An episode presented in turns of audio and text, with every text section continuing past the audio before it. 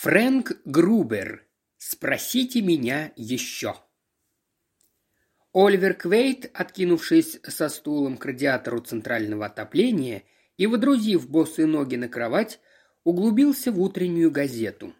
Чарли Бостон лежал в постели, укутавшись одеялом, и смаковал потрясающие признания.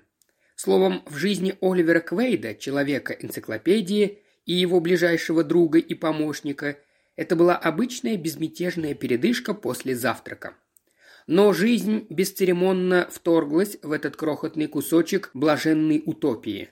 Явилась она в облике управляющего гостиницей «Орел», который настойчиво барабанил в хлипкую дверь номера. Квейт отложил газету и вздохнул. «Чарльз, может быть, ты откроешь дверь и впустишь этого серого волка?» Чарли Бостон нехотя вылез из-под одеяла и сердито спросил. «Ты думаешь, что к нам пожаловал мистер Крайктон насчет платы за номер?» «Конечно. Впусти его, пока он не выломал дверь». Это был действительно управляющий. В правой руке он держал разлинованный листок бумаги, на котором были нацарапаны грозные цифры. «Я по поводу платы за номер, мистер Квейт», – произнес управляющий сурово. «Деньги нам нужны сегодня». Квейт озадаченно посмотрел на него. «Плата за номер? Деньги?» «Разумеется», – негодующе фыркнул мистер Крайктон. «На этой неделе я уже третий раз прихожу к вам за ними». Взгляд Квейда прояснился. Он сбросил ноги с кровати и опустил их на коврик одновременно с передними ножками стула. «Чарльз!» Раскаты его голоса потрясли комнату и заставили управляющего гостиницей вздрогнуть. «Ты что, забыл взять деньги из банка и оплатить этот несчастный счет?» Чарли понял намек. «Черт возьми, какая досада! Вчера по дороге в банк я встретил нашего старого приятеля Джона Белмонта из Нью-Йорка, и он утащил меня в бар Палмерхаус поболтать за коктейлем. А когда я вырвался оттуда, банк уже был закрыт. Квейт с видом крайнего отчаяния всплеснул руками. «Вот видите, мистер Крайктон, на него ни в чем нельзя положиться. Теперь я должен в такую скверную погоду сам идти в банк за деньгами». В глазах управляющего вспыхнул гневный огонек. «Послушайте, вы меня водите за нос», – начал было он, но Квейт стремительно перешел в наступление, перебив его. «Кстати, мистер Крайктон, у нас есть к вам претензии. В номере плохо топят. Кроме того, этот идиот из соседнего номера вчера до полуночи не давал нам спать своим радиоприемником. Позаботьтесь, пожалуйста, чтобы он сегодня утихомирился. И сделайте что-нибудь с отоплением. Я терпеть не могу жить в холодных номерах». Управляющий устало вздохнул. «Ну хорошо, я позабочусь об этом. Но насчет платы...» «Разумеется», — прервал его Квейт. «Да, вот что. Ваша горничная оставила сегодня утром только два полотенца. Прошу вас проследить, чтобы нам прислали еще два. И немедленно». Управляющий ушел, хлопнув дверью. Оливер ухмыльнулся и снова взялся за газету.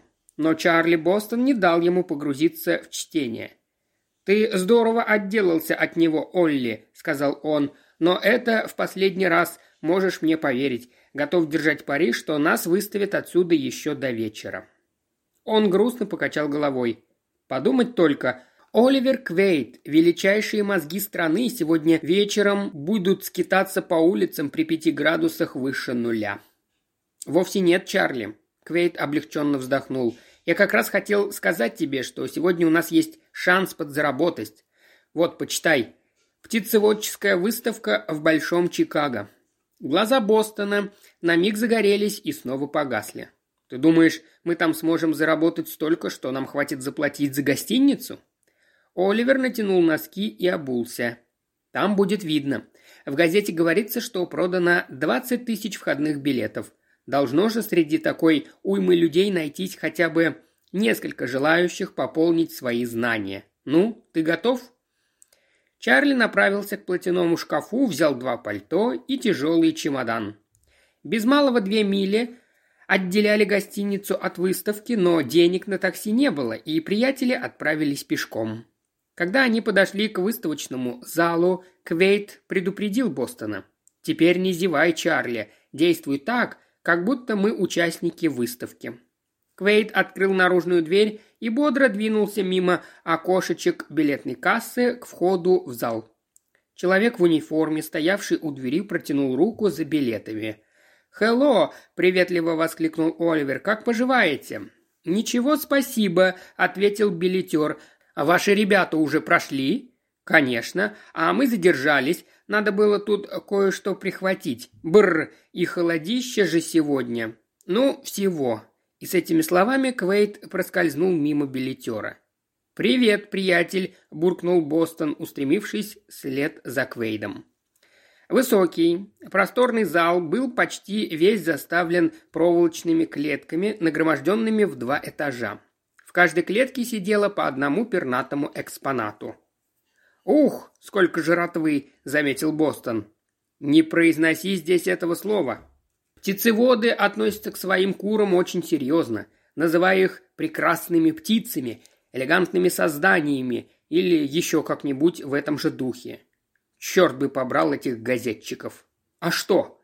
Квейт обвел рукой зал. Написано, что на выставку раскуплено 20 тысяч билетов. А сколько ты здесь видишь людей? Бостон огляделся. Если наберется полсотни, значит, я кое-кого посчитал дважды. Двинемся обратно? Куда? Держу пари, что управляющий сменил замок, как только мы ушли из гостиницы. Ну и как теперь быть? Я примусь за дело. Квейт пробрался по узкому проходу к дальнему концу выставки, отыскал местечко, по недосмотру у строителей оставшееся свободным, соорудил из куриных клеток трибуну, взобрался на нее и начал говорить. Человек-энциклопедия обладал поистине изумительным голосом. Те, кому доводилось его слышать, всегда поражались, откуда мог взяться у такого тощего человека голос потрясающей силы. «Я, Оливер Квейт, человек-энциклопедия», — гремел он, — «самый сведущий человек в стране.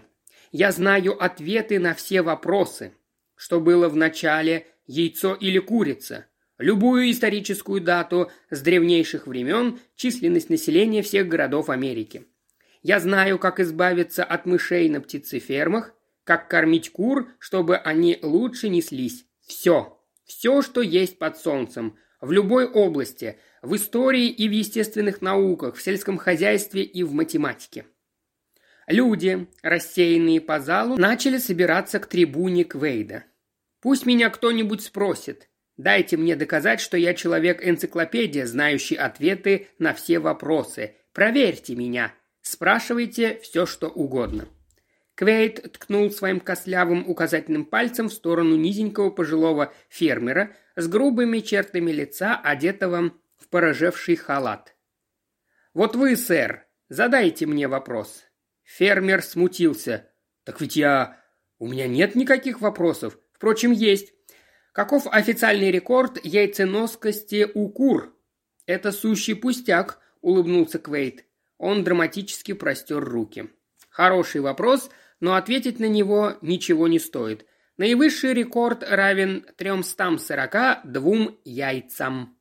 Он был установлен в 1930 году в Атланте, штат Джорджия, на конкурсе несушек курицы породы белый легорн. Правильно я говорю, мистер? Человек с грубыми чертами лица неохотно кивнул. «Верно, хотя я и не пойму, откуда вы это знаете. Об этом и из птицеводов-то мало кто знает». «О, вы просто забыли. Повторяю, я самый сведущий человек в стране. Я знаю ответы на все вопросы по любой теме. Не стоит задавать простых вопросов. Испытайте меня на чем-нибудь потруднее. Вот вы!» Он ткнул пальцем в тощего сумрачного мужчину. «Спросите меня о чем-нибудь». Мужчина задумался, закусив губу, потом выпалил. «Ну-ка скажите, у какого штата самая длинная береговая линия?» Квейт улыбнулся. «А вот это вопрос, что надо, но вы меня не проведете. Большинство назвало бы в Флориду или Калифорнию. Но правильный ответ у штата Мичиган. И чтобы предупредить остальные каверзные вопросы по географии, скажу сразу, что Кентукки граничит с наибольшим количеством штатов – а самая северная точка Соединенных Штатов находится в штате Миннесота. Следующий вопрос. Я хотела бы спросить, – раздался звонкий женский голос. Глаза Оливера загорелись. Он уже приметил эту девушку, единственную среди его слушателей. Блондинка была изумительно хороша. Квейт никак не ожидал, что на птицеводческих выставках можно встретить такую красотку. Ей было не более 21 года. Нарядная зеленая шляпка и зеленый жакет, хотя и недорогие, выглядели на ней очень эффектно. «Итак, что за вопрос?» – спросил Квейт, слегка наклонившись вперед. Девушка задорно подняла голову. «Я просто хотела узнать, почему некоторые судьи позволяют себе присуждать призы крашенным курам?» Толпа внезапно зашумела, и Оливер увидел, как человек в поражавшем халате завертелся и свирепо посмотрел на девушку. «Ох, ох!» – вздохнул Квейт – вы, кажется, задали щекотливый вопрос. Все равно я отвечу на него. Любой судья, который допускает участие в конкурсе крашеного Род-Айленда, либо невежественный дурак, либо мошенник.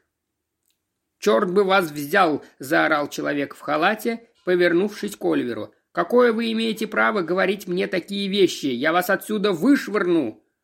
Он начал проталкиваться сквозь толпу к конторе выставки. Раз ботинок пришелся по ноге, носите на здоровье», – бросил ему вдогонку Квейт и, обернувшись к девушке, спросил, «Кто это?» «Здешний судья, его фамилия Стоун». «Хорошо, продолжим наше состязание», – обратился Квейт к толпе. «Следующий вопрос». Смело ответив на вопрос девушки, он ничего не потерял. Слушатели явно одобрили его, и вопросы посыпались один за другим. Кто был одиннадцатым президентом Соединенных Штатов? Что такое Великая Хартия Вольностей? Кто был чемпионом Олимпийских игр 1896 года в беге на 220 метров? Как лечить шелушение ног у кур? Сколько миль от Земли до Сатурна? Квейт молниеносно отвечал на все вопросы. Потом он неожиданно умолк и после эффектной паузы сказал «С вопросами покончено. Теперь позвольте рассказать вам, как научиться самим отвечать на все те вопросы, которые здесь были заданы, и на 10 тысяч других. Он протянул руку, и Чарли Бостон кинул ему толстую книгу, извлеченную из чемодана. Квейт принялся листать ее. Вот здесь содержатся все ответы. Это энциклопедия человеческих знаний, друзья мои, величайшая из всех книг такого толка. 1200 страниц, набитых до отказа сведениями и фактами, которые должен знать каждый из вас. Знания всех веков сконцентрированные, сокращенные, разложенные по полочкам. Полный курс среднего образования в одном томе. Десять минут в день, и эта книга сделает вас самым умным человеком среди всех знакомых и родственников. А теперь, друзья, я намерен удивить вас. Я скажу вам неслыханно смешную вещь. Речь идет о цене этой книги. Как по-вашему, сколько я прошу за нее? 25 долларов? Нет, и даже не 20 и не 15. По правде говоря, даже не 10 и не 5 долларов. Всего-навсего каких-то жалких несчастных 2 доллара и 95 центов. Я предлагаю вам книги именно за эту цену. 2,95 и энциклопедия к вашим услугам. Квейт спрыгнул со своей трибуны, чтобы перейти в решительное наступление на аудиторию. Слушатели, по его мнению, вот-вот должны были устроить давку, стремясь побыстрее раскупить партию разрекламированного товара. Но Оливеру не суждено было продать ни одной книги. Чарли Бостон потянул его за рукав. «Смотри-ка, Олли!» – шепнул он хриплым голосом. «Он притащил сюда полицию!» Квейт привстал на цыпочки, взглянул поверх клеток с курами и даже застонал от злости. Во главе процессии полисменов шествовал коротышка в порыжевшем халате. «Положи книги обратно, Чарли». Квейт прислонился к клетке с курицей и, покорившись судьбе, стал ждать ареста. Но полисмены шли не за ним. Дойдя до центрального прохода, человек в халате повернул налево. Слушатели Квейда тоже увидели полицейских. Двое или трое, выбравшись из толпы, устремились за ними. Они положили начало массовому бегству, и через несколько секунд два приятеля оказались одни. «Наверное, что-то стряслось», — заметил Квейт. «Интересно, в чем там дело?» «Судя по такой ораве полисменов, не иначе как убийство», — невозмутимо ответил Бостон. Едва только слово «убийство» сорвалось с губ Чарли, как тут же оно прозвучало в другом конце зала. «И в самом деле кого-то убили», — выдохнул Квейт. «В таком случае нам здесь не место», – изрек Бостон. «Давай отсюда убираться». Он подхватил чемодан с книгами и двинулся, но Оливер удержал его. «Нет смысла. У входа стоит полисмен. Нам придется поторчать здесь». «Черт бы побрал этих кур!» – взвыл Бостон. «В ту самую минуту, когда ты сказал о них в гостинице, у меня появилось недоброе предчувствие. Готов держать пари на ломаный грош, которого у меня нет, что мы здорово влипли. Может быть, Чарли, но если я хоть сколько-нибудь знаю полицию, сейчас начнутся бесконечные допросы, и мне сдается, чтобы легче отсюда выкарабкаться, не нужно нам держаться слишком далеко от места действия. Пойдем туда и посмотрим. Квейт направился к противоположной стороне зала. Продолжая ворчать, Бостон нехотя двинулся за ним.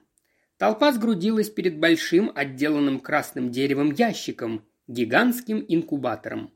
Дверь установки была открыта. Несколько человек осматривали инкубатор изнутри. У Квейда перехватило дыхание, когда он увидел безжизненное тело, лежавшее на полу инкубатора у самой дверцы. Люди, осматривавшие установку, выбрались наружу. Густобровый человек в пальто из верблюжьей шерсти и гамбургской шляпе – направился к девушке в зеленой шляпе. Около него бантамским петушком подпрыгивал коротышка порыжевшем халате. Его макушка едва доставала до подмышек спутника. «Насколько я в курсе дела, вы ссорились с ним вчера», – задал Верзила вопрос девушке. «Из-за чего?» Девушка выпрямилась во весь свой небольшой рост. «У него куры были крашеные, а судья, тот, что рядом с вами, отказался снять их с участия в конкурсе. Вот из-за чего. Коротышка злобно зашипел, брызгая слюной. «Да это же бесстыжее вранье!» Верзила детектив резко повернулся и рукой, похожей на окорок, взяв его за грудь, с такой силой двинул об инкубатор, что коротышка застонал от боли. «Не будь наглецом», — сказал он, — «никаких доказательств того, что эта девушка виновна, нет. И пока их нет, она леди, а мы не называем леди бесстыжими вруньями». Сержант обернулся к девушке и сказал с грубоватым добродушием. «Ну а теперь, мисс, расскажите, как это было». «А рассказывать-то нечего», — заявила девушка. «Я поругалась с ним и судьей Стоуном. Только... только со вчерашнего вечера я мистера Таппера больше не видела. Кроме этого, я ничего не могу вам сказать, потому что больше ничего не знаю». Со вчерашнего вечера, говорите?» Детектив обвел взглядом собравшихся. «Кто-нибудь видел его сегодня?» «Да-да», — вмешался приземистый мужчина лет сорока пяти. «Мы с мистером Таппером толковали сегодня утром, перед тем, как выставка открылась для посетителей. Нас тогда собралось человек десять». «Вы хозяин этого заведения?» «Не совсем так. Выставка организована нашей ассоциацией птицеводов, а я Лео Касмер, секретарь ассоциации и заведующий выставкой, если вы это имели в виду». «Да, это я и имел в виду», – отрезал детектив. «Вы руководитель. Стало быть, вы знаете участников выставки. Итак, кто был здесь утром вместе с этим Таппером?» Секретарь задумчиво потер подбородок. «Ммм, здесь был я, судья Стоун, Ралф Конвей, он разводит кур породы Виандот, потом судья Уэлхаймер и несколько здешних рабочих. А мисс Мартин, она была здесь? Она пришла сюда до официального открытия выставки, но когда я в последний раз видел Таппера, ее поблизости не было. Кто здесь Уэлхаймер и Конвей? Из толпы вышел высокий седоволосый человек. Моя фамилия Конвей. А где судья? Длинноногий мужчина с выпеченной нижней губой протиснулся сквозь толпу. «Я судья Уэллхаймер». «Хорошо. Послушайте, куриные судьи и все остальные. Я сержант Диккенсон из городского уголовного розыска. Вероятно, здесь совершено убийство, и я занимаюсь его расследованием. Это значит, что вы должны мне подчиняться, понятно?» Квейн не сумел вовремя подавить смешок, и он донесся до чутких ушей сержанта. Детектив повернулся к Оливеру. «А вы кто такой?» «Я Оливер Квейт, человек-энциклопедия», – бойко ответил он. «Я знаю ответы на все вопросы». Сержант Диккенсон перекосился от злости. «Ты что, шутить надо мной вздумал? А ну-ка подойди поближе, я хочу тебя получше разглядеть». Квейт не двинулся с места.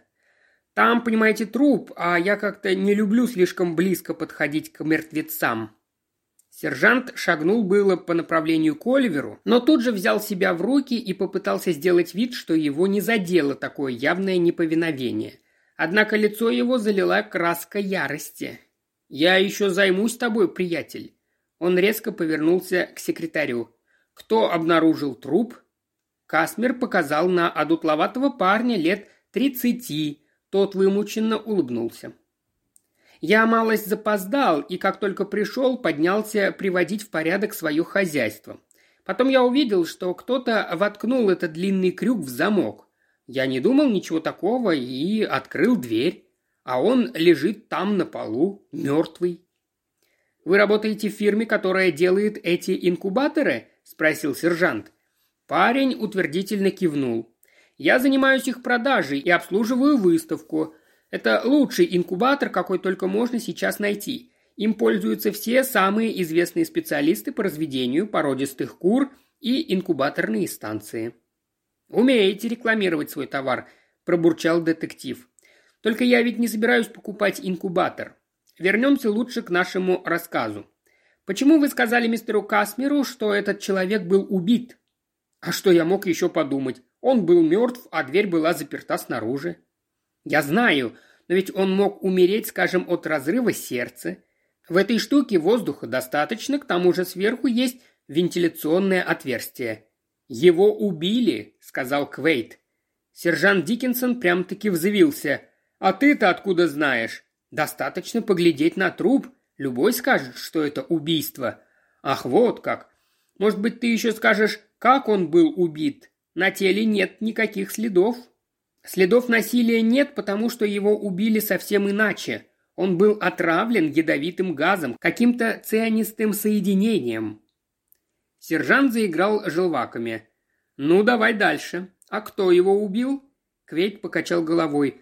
«А вот это уже по вашей части. Я сказал вам достаточно для того, чтобы можно было начать расследование».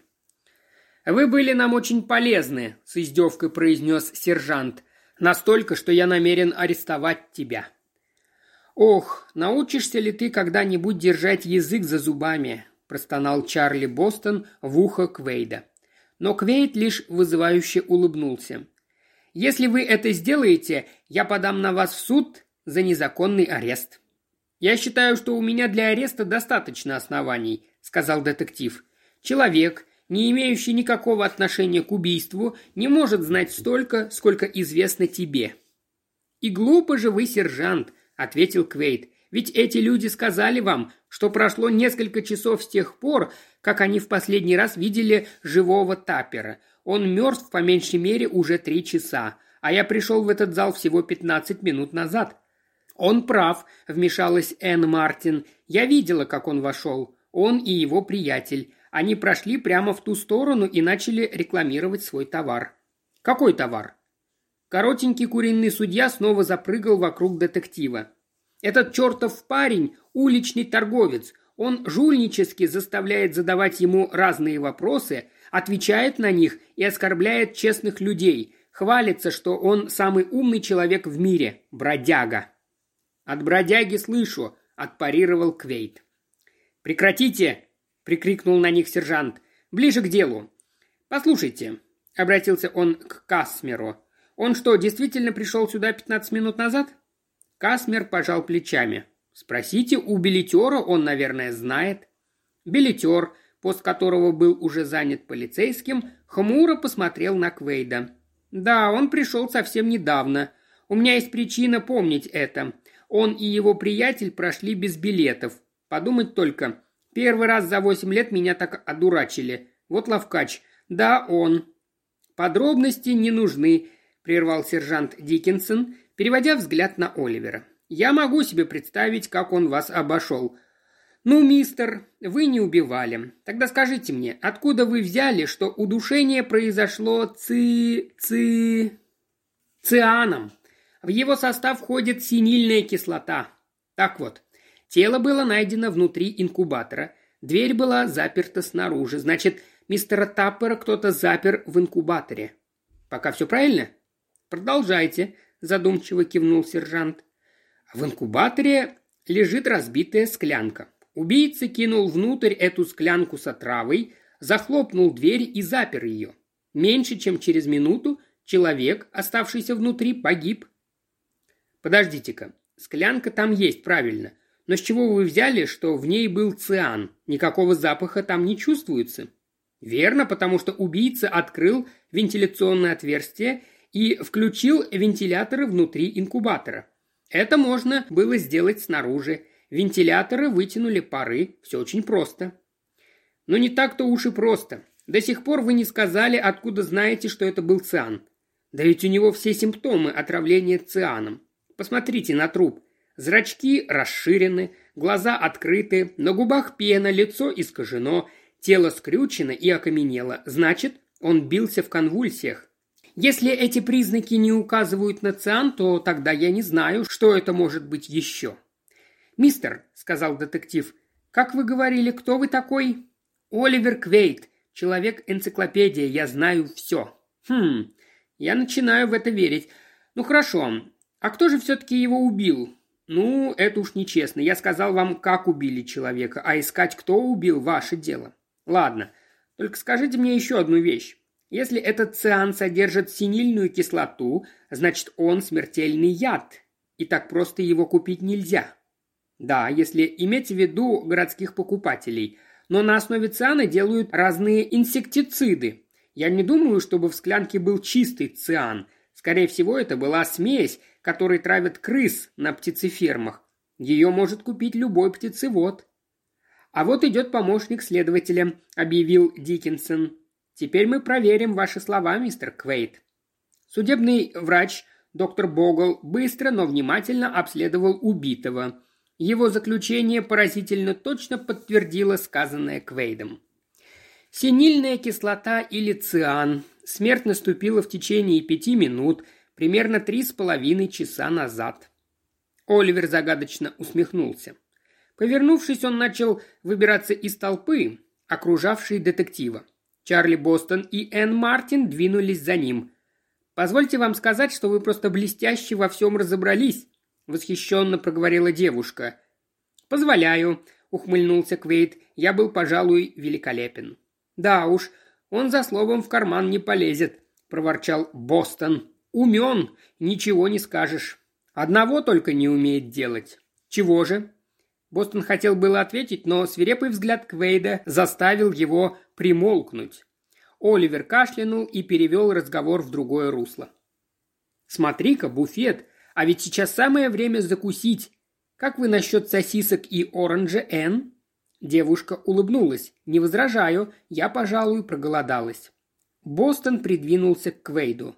«Ты что, забыл?» – зашептал он. «У тебя же нет денег». Квейд не обратил на его слова ни малейшего внимания. «Три порции сосисок и оранжа». Через минуту они жевали сосиски. Допив свой оранж и проглотив половину сэндвича, Квейт внезапно щелкнул пальцами. «Извините меня, я кое-что вспомнил». И не обращая внимания на отчаянные протесты Чарли Бостона, он устремился к толпе, которая все еще окружала инкубатор. Аппетит у Бостона бесследно пропал. Чтобы растянуть время, он старался жевать как можно медленнее. Энн, быстро управившись со своим сэндвичем, улыбнулась ему – даже не заметила, как съела. Я, пожалуй, возьму еще, а вы?» Бостон чуть не подавился. «Нет-нет, я не голоден». Девушка заказала еще сосиски и оранж и разделалась с ними, пока Бостон растягивал последние крохи своего сэндвича. Буфетчик многозначительно вытер прилавок по обе стороны от посетителей и, наконец, произнес «С вас восемьдесят центов, мистер». Отправив в рот остаток сосиски, Бостон начал обследовать свои карманы. Девушка следила за ним с явным любопытством. Чарли изучил содержимое карманов по второму разу. «Странно», — сказал он задумчиво, — «должно быть, я забыл бумажник в отеле». «Квейт!» «Разрешите я заплачу?» — сказала девушка, щелкнув застежкой кошелька. Лицо Чарли сделалось свекольно-красным. Был бы на его месте Квейт, уж он-то не растерялся бы. Однако расхлебывать кашу приходилось ему, Бостону. «А мистер Квейт все еще там», — сказала Энн Мартин. «Пойдемте к нему». Бостон рад был удрать подальше от злосчастной стойки. Расследование тем временем продолжалось. Сержант Диккенсон на четвереньках ползал внутри инкубатора. У дверцы стоял полисмен — еще двое расхаживали снаружи. Квейт приветливо махнул друзьям куском проволоки. «Они ищут улики», — сообщил он. Девушка зябко поежилась. «Было бы лучше, если бы они убрали отсюда главную улику». «Нельзя. Сначала надо сделать снимки, разыскать отпечатки пальцев, хотя, в общем-то, это не нужно. Дело в том, что я знаю, кто убийца». Девушка от изумления открыла рот. «Кто же?» Квейт не ответил. Он рассматривал кусок проволоки, который держал в руках. Очевидно, это был пруд, вынутый из проволочной клетки для кур, но кто-то изогнул его в виде длинного вопросительного знака. Оливер похлопал проволокой по плечу Диккенсона.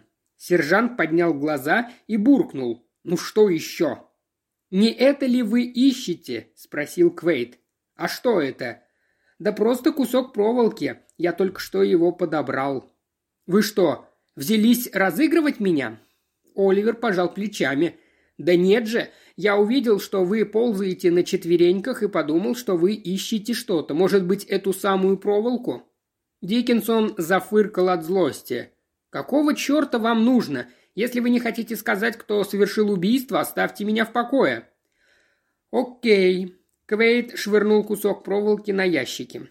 «Пойдемте сказал он Бостону и Энн. «Посмотрим индеек в том конце зала». Они втроем направились по проходу между клетками. Бостон нетерпеливо крутился вокруг Квейда. «Кто убил Олли?»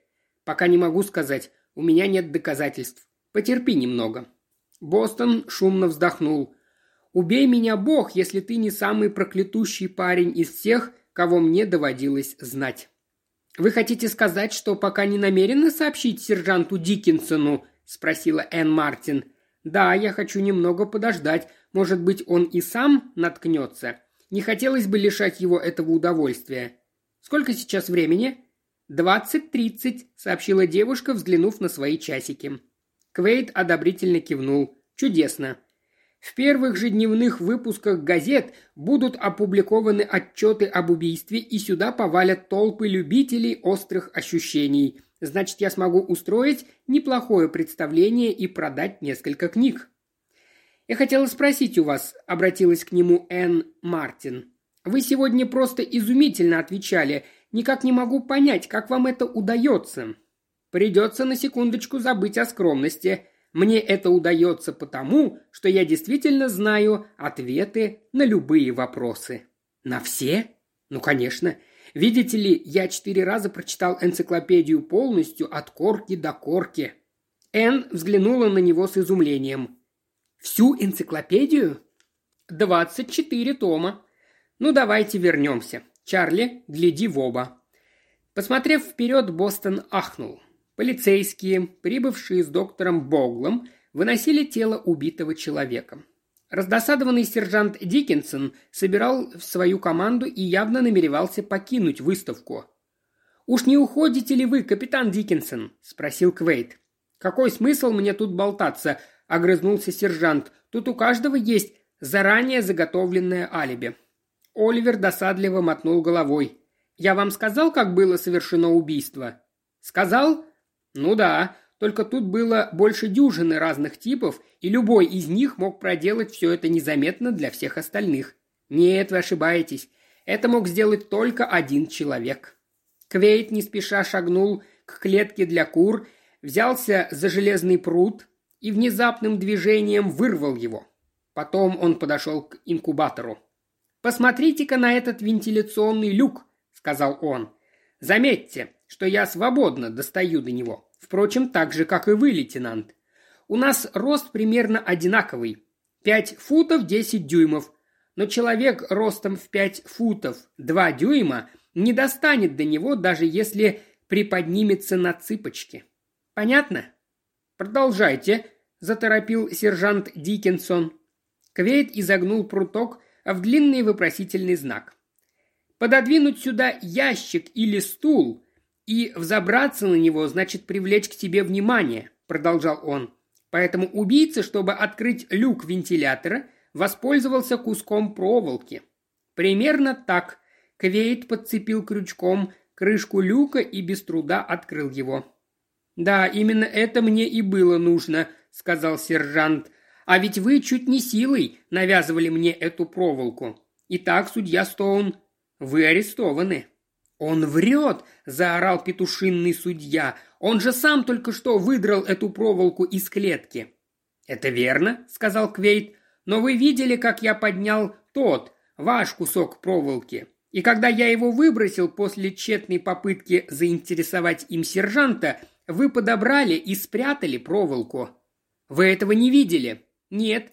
Я намеренно ушел, чтобы дать вам возможность отделаться от проволоки но я подстроил вам ловушку. Пока проволока была у меня, я вымазал ее чернилами. Посмотрите-ка на свои руки, Стоун». Судья Стоун повернул ладони вверх. Пальцы правой руки были испачканы черными чернилами.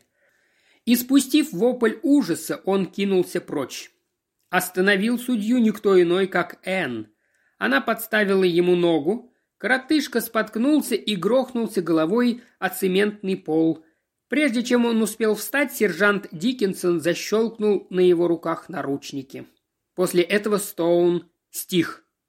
Да, я убил его, этого проклятого паршивого вымогателя. Я много лет подсуживал его курам, а теперь из-за него меня выгнали с работы. «Чем вы занимались?» – спросил Диккенсон. Я был управляющим окружной конторы Сибли Компани. Она производила корма для птицы», — ответил Стоун. «Почему же вас уволили?» — спросил Квейт. «Не потому ли, что вы обвешивали мистера Таппера, когда продавали корм?» «Ну и что из того, что я не довешивал ему 20-30%? Я делал для него гораздо больше. Я давал его паршивым курам призы, которых им никогда бы не получить. За год из 20-30% набиралась кругленькая сумма, заключал Оливер. Ведь Таппер выращивал ежегодно более 8 тысяч цыплят. «Все ясно», — сказал сержант Диккенсон. «Ну, мистер Квейт, вы превзошли все мои ожидания. Я только вам сказал, кто убийца, а если бы не мисс Мартин, он бы удрал». Молодой человек отошел от сержанта. «Энн», — сказал Оливер, — «мы с Чарли в конец обанкротились, но сегодня днем зал будут осаждать толпы любопытных, и я собираюсь извлечь из них порядочную сумму денег. Эти сосиски не очень-то наполнили наши желудки, и я хочу спросить вас, не поддержите ли вы двух приятелей на предмет ланча?» В глазах Энн Мартин заплясали огоньки. «Послушайте, мистер Квейт, даже если бы вы попросили меня отдать все до последнего цента, я бы сразу это сделала, ведь при желании вы бы все равно их заполучили. Вы величайший в мире камевоежор. Вам удалось даже уговорить Стоуна признаться в убийстве». Оливер улыбнулся. «Что вы имеете в виду?» Она показала на руки Квейда. «Ведь вы тоже держали тот проволочный крючок. Как же получилось, что ваши руки остались чистыми?» Человек-энциклопедия ухмыльнулся. «А вы сообразительная девушка. Даже сержант этого не заметил. Ну ладно, покаюсь. Я увидел, что руки судьи Стоуна вымазаны в чернилах еще тогда, когда отвечал на вопросы. У него, наверное, течет авторучка. Так значит, вы вовсе не пачкали тот пруд? Нет. Но я знал, что он убийца, и он знал это. Только он не знал, что у него руки выпачканы. Поэтому Девушка глубоко вздохнула. «Оливер Квейт, ланч за мной». «А за мной ужин и кино вечером», – улыбнулся человек-энциклопедия.